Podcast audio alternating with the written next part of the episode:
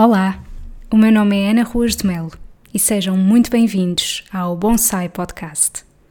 Sabem quando nos sentimos aconchegados e desligados do mundo exterior? É assim que me sinto quando ouço algo que me inspira e acrescenta valor. Se vos conseguir transmitir as boas energias que por aqui vão fluir, então cumpri o meu objetivo.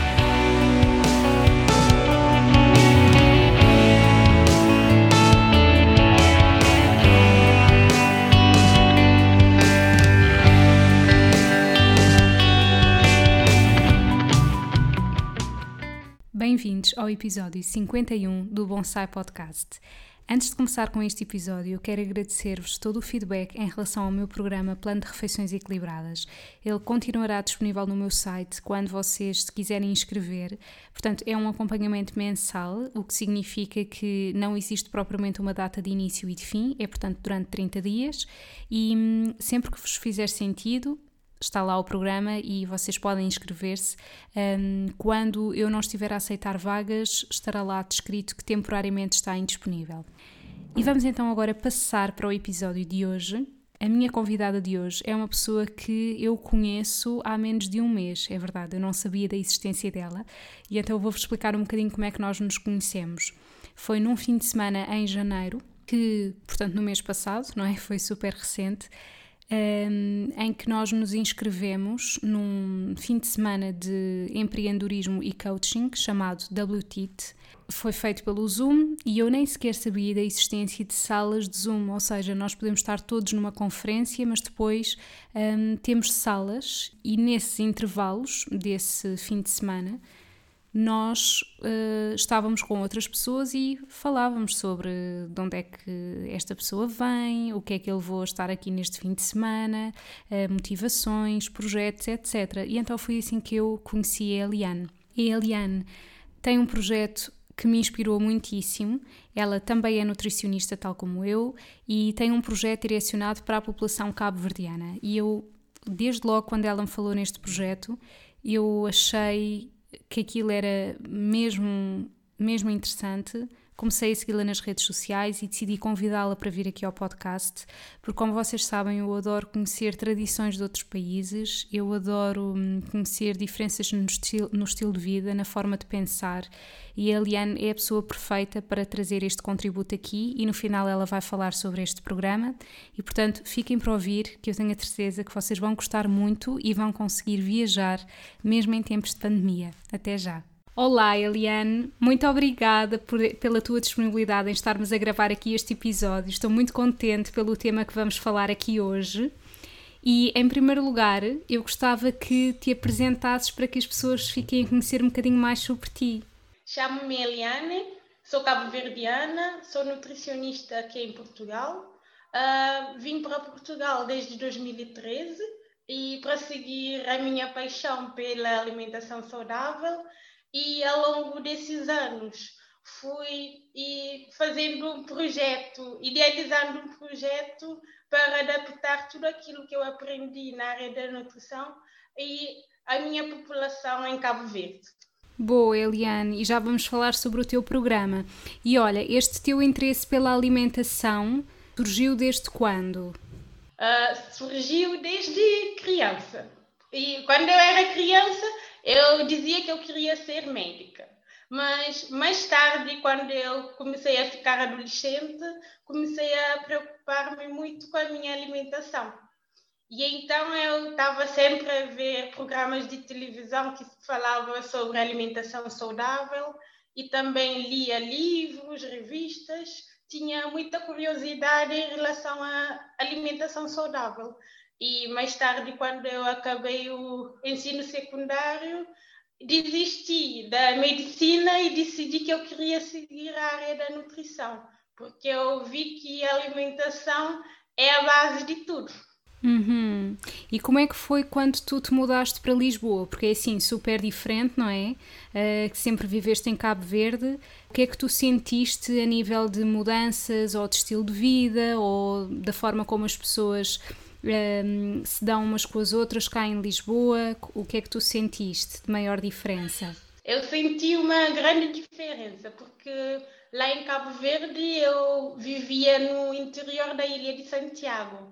Era uma zona muito calma e então eu cheguei em Lisboa e era eu senti tudo poluição por exemplo porque eu não suportava o cheiro do tabaco por exemplo eu tive que habituar com isso também não suportava aquela agitação toda de correria para ir apanhar o comboio e essas coisas todas eu tive que me habituar porque eu estava habituada com o sossego claro exato e olha e achas que o curso correspondeu às tuas expectativas? Era isso que tu, que tu achavas que ia ser? Porque às vezes nós começamos o curso com uma determinada ideia, não é? E depois acaba por não ser bem aquilo que nós achávamos.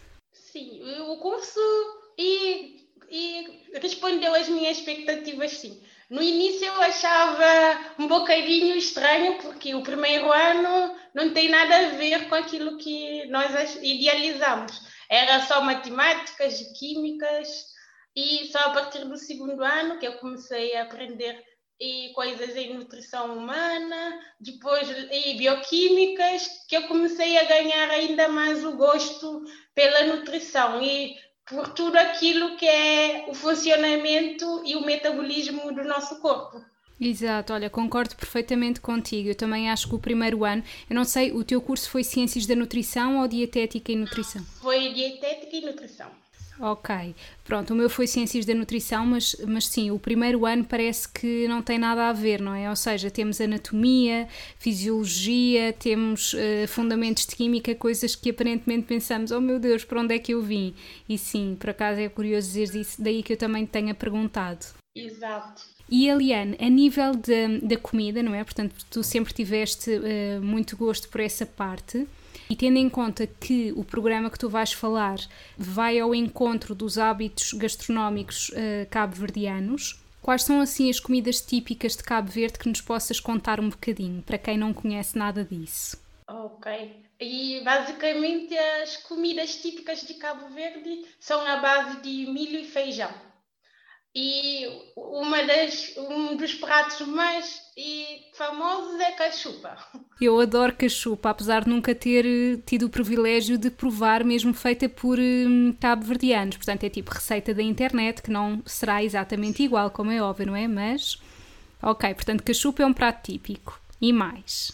Cachupa tem o cuscuz, cuscuz que é uma é tipo um bolo e de milho que normalmente e as pessoas consumem, consomem ao pequeno almoço. E também tem camoca. Hum, o que é que é camoca?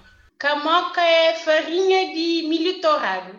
A camoca também é um, uma farinha que é muito usada ao pequeno almoço misturado com o leite. E eu gosto de misturar com iogurte natural. Uhum. E nós encontramos à venda cá isso em Lisboa facilmente ou não? E atualmente sim, mas em, em, zonas onde tem muitos africanos já há muita disponibilidade de camoca, de bolachas e essas coisas mais tradicionais. Milho para cachupa, feijão pedra, tudo.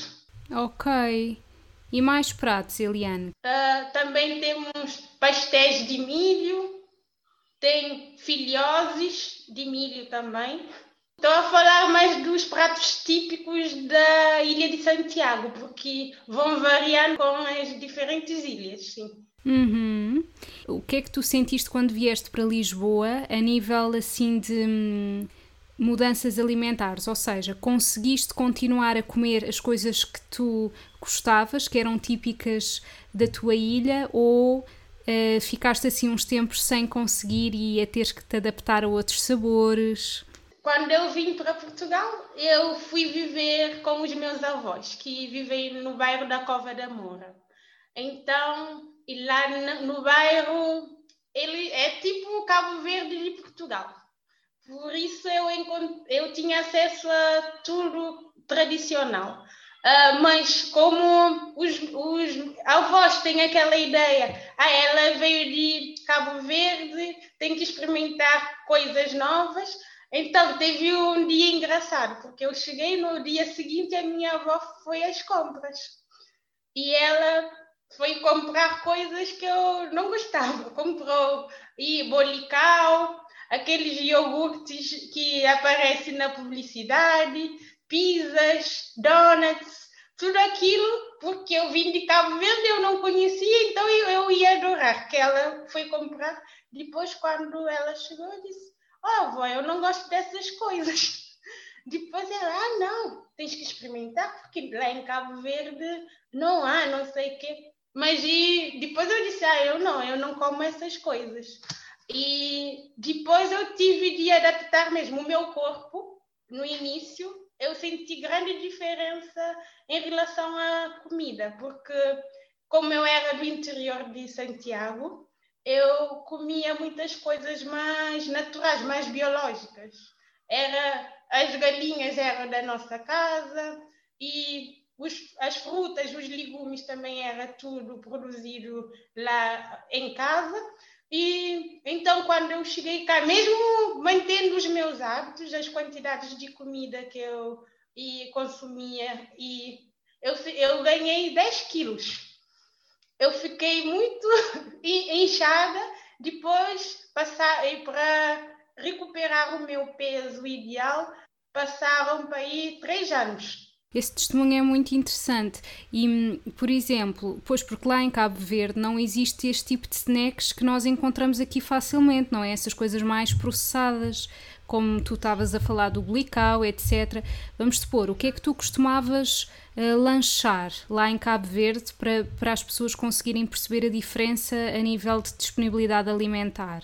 Sim, lá em Cabo Verde, ao lanche eu costumava comer frutas e papaya que tínhamos lá em casa, e maracujá, mangas, e melancia também às vezes comia porque os meus pais trabalhavam numa empresa que chama-se Inida, que tem muita disponibilidade de frutas e legumes. Então, por isso eu consumia muitos legumes e frutas. E ao pequeno almoço, às vezes comia camoca com leite o leite também era o leite de vaca, porque nós cria, cria, o meu pai ainda cria vacas e era leite de vaca. Às vezes há uma bolacha que é de Cabo Verde, é de trigo, também comia às vezes e leite de vaca com aquela bolacha.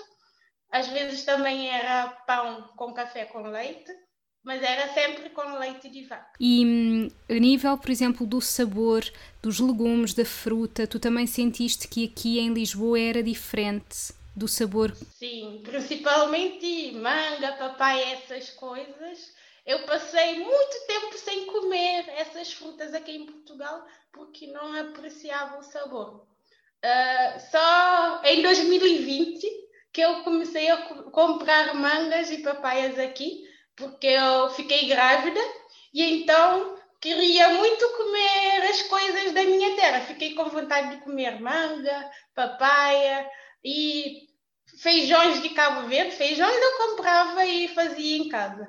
Agora manga e a papaya eu tive mesmo que que comprar na frutaria e é que eu comecei a comer.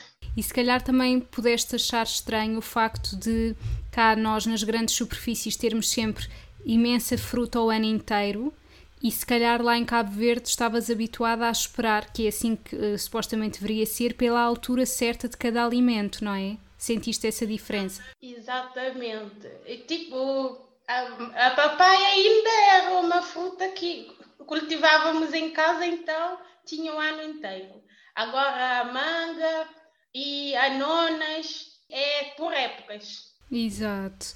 E algum prato assim mais lisboeta, quem diz lisboeta, pronto, português, que tu tenhas conhecido e que tenhas gostado muito? Uh, pratos portugueses, deixa eu ver. É o bacalhau com natas.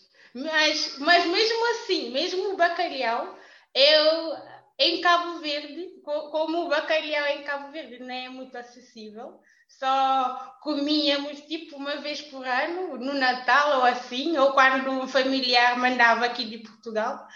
Quando, em Cabo Verde, quando eu comia bacalhau, sabia muito bem. Depois, não sei, aqui não sei se é por ter acesso quando eu quisesse, uh, mas deixei de apreciar. No início eu gostava de bacalhau com natas, mas agora não aprecio assim tanto. Se calhar vocês lá em Cabo Verde não, não consumiam carne e peixe diariamente, pois não? Uh, é, na, minha, na minha zona nós consumíamos mais peixe do que carne.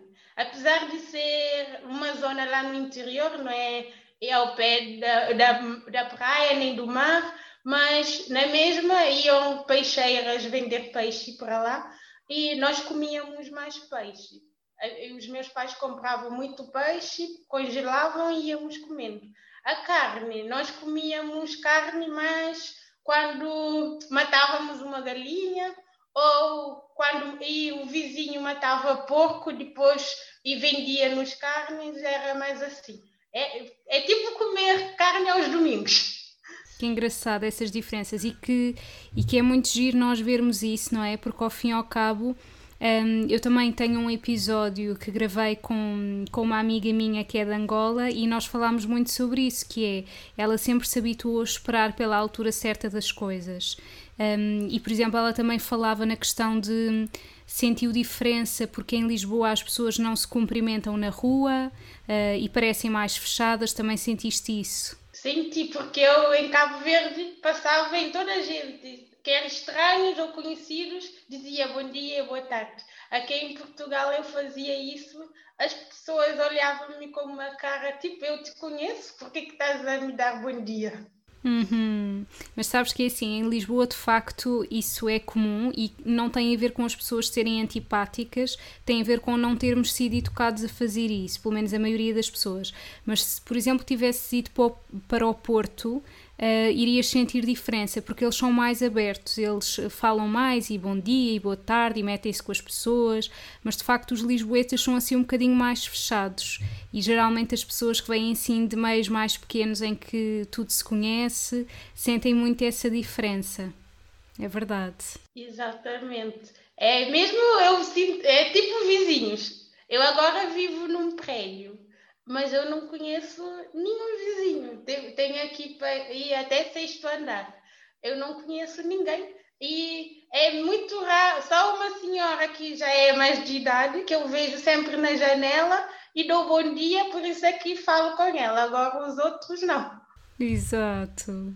E olha, Eliana, então conta-me eh, qual foi a tua ideia, o projeto que tu decidiste criar. Ok. Então, e este ano, este ano não, 2020 como fui mãe, porque antes eu comecei a trabalhar como nutricionista na área da qualidade alimentar. Mas sempre o meu, a minha paixão, o meu gosto é ajudar as pessoas de Cabo Verde. E ultimamente tenho visto muita gente a morrer por causa da diabetes, que é uma coisa que, se for bem tratada a nível alimentar, a pessoa resiste muito tempo. Já vi muita gente a morrer por diabetes, por cancro e porque são descobertos em estado bem avançado e as pessoas não têm, não têm cuidados com a alimentação nas doenças específicas. Por exemplo, eu tenho a minha avó. A minha avó, e há muitos anos, foi diagnosticada com diabetes. E e prescreveram insulina.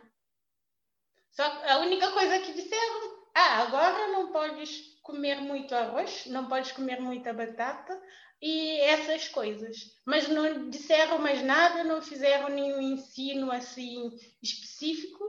E a minha avó foi para casa, tomava insulina três vezes por dia, mas sem nenhum controlo das doses, porque eu depois, mais tarde, comecei a perceber disso porque eu tive a estagiar a fazer contagem de hidratos de carbono. E então comecei a perceber e as doses de insulina e essas coisas. E a minha avó foi morrendo aos poucos.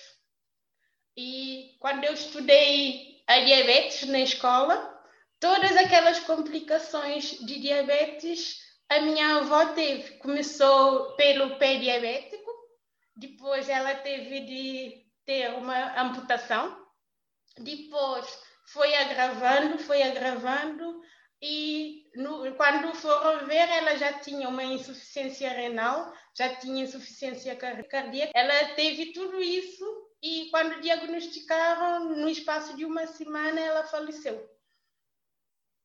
E isto tudo dá-me ainda mais vontade de ajudar os outros que ainda estão lá nessa situação, porque apesar de eu sei que em Cabo Verde há nutricionistas, mas e não vejo nada a ser feito a nível de alimentação para ajudar as pessoas com a hipertensão, há muita hipertensão, há diabetes, a obesidade, o excesso de gordura a nível abdominal. Por isso, este ano, quando eu, eu conheci uh, a, o Instituto NutriCoaching, depois eu vi e, que havia um curso que, que se chamava START. E como eu desisti da área da qualidade alimentar, porque não, não ia ter muito tempo para o meu filho, então eu disse: esse curso faz todo sentido para mim, porque eu quero dar um start na minha vida. E então fui, fui para o curso, mas ainda nem tinha ideia e, do que, que eu ia fazer no programa online. E logo quando vi a primeira missão, comecei a pensar. Eu disse, eu quero fazer algo relacionado com a reeducação alimentar dos cabo-verdianos.